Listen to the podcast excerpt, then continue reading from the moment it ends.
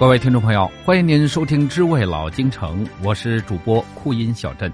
今儿咱们一块来聊一聊老年间冬天节儿的冻子菜清酒。在老年间寒风腊月、数九寒天，这大街上呢人迹罕至，那个时候比现在要冷许多。猫冬的老北京人呢，吃菜多是以大白菜、萝卜还有土豆为主。如果有客人来或者逢年过节呢，才买了一些新鲜的菜来调换口味。虽说只是一盘拌黄瓜或者一盘鲜青椒，但是呢，却能为席间增色不少。每年到了特别冷的时候呢，总是会想起清酒。这清酒呢，不是韭菜，也不是韭黄，这清酒啊，它就是清酒。现在的年轻人或许压根儿都没有听说过清酒这个名儿，自然呢也没有见过清酒。这清酒呢是北京人的叫法，外地人怎么去称呼它还不得而知。这清酒的叶儿呢比较窄，颗呢比较细，这长呢也不过是六七寸，整体的形态就像是韭菜。清酒的根部呢介于青绿嫩黄两者之间，清酒的叶儿则呈嫩绿的颜色，没有像韭菜那样老绿，色泽明快，非常养眼，看着就觉得新鲜。而且这清酒啊是极为鲜嫩，有一种一触即断的感觉。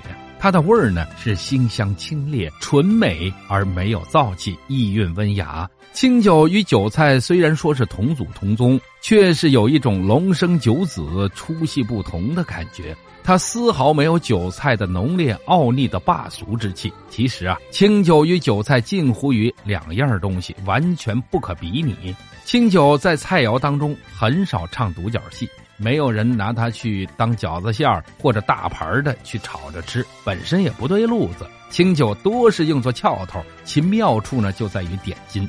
比方说呢，这猪肉白菜馅儿的饺子拌完馅儿以后呢，撒上一把清酒沫，包出来的饺子那一定是不同凡响。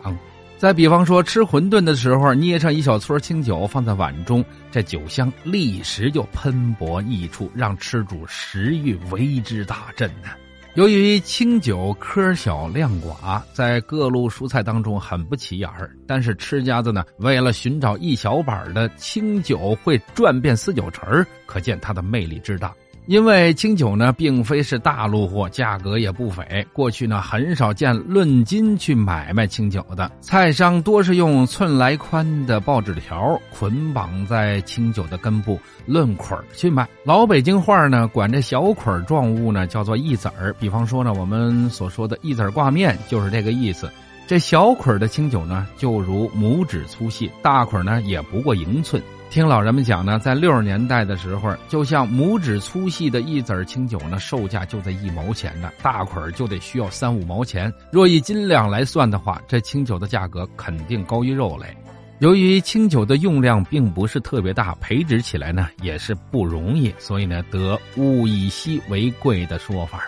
在老年间的北京城呢，数九寒天，如果见到市面上有时令蔬菜，就称之为冻子货。暖柿呢，就叫菜冻子；这冻子货呢，又称之为熏鲜货。种熏鲜货呢，必须是掘地深至四五尺，这上边呢还要搭上坡形的房梁顶。侧面看呢是梯形的结构，糊上用油刷过的窗户纸，提高它的韧性。而这阳光呢，可以透过窗户纸直接晒到洞里边。到了夜里，这火炕可是洞子的重要设备。天气越冷，火力越要旺。由于这洞子呢是地处郊野地区，烧火的燃料那可是随手可得。比方说像这枯枝啊，还有薯秸呀，还有牛粪，都可以用来烧。しょう。点火的时候呢，见到坑洞里边红光夺目，周围热可炙人。即使是隆冬之日，百步之内不见冰雪。那个时候，一到日落黄昏，便从菜洞子的泥墙下边呢，腾腾的升起白色的蒸汽。这个时候呢，您远远的望去，延绵数里，参差错落的菜洞子便一起笼罩在一片白茫茫的雾气之中。那种景象可称之为奇观。楼，在老年间呢，菜洞子多是在广安门、阜成门外一带，有专门的菜农做这个营生。洞子货呢，分为明火和暗火两种。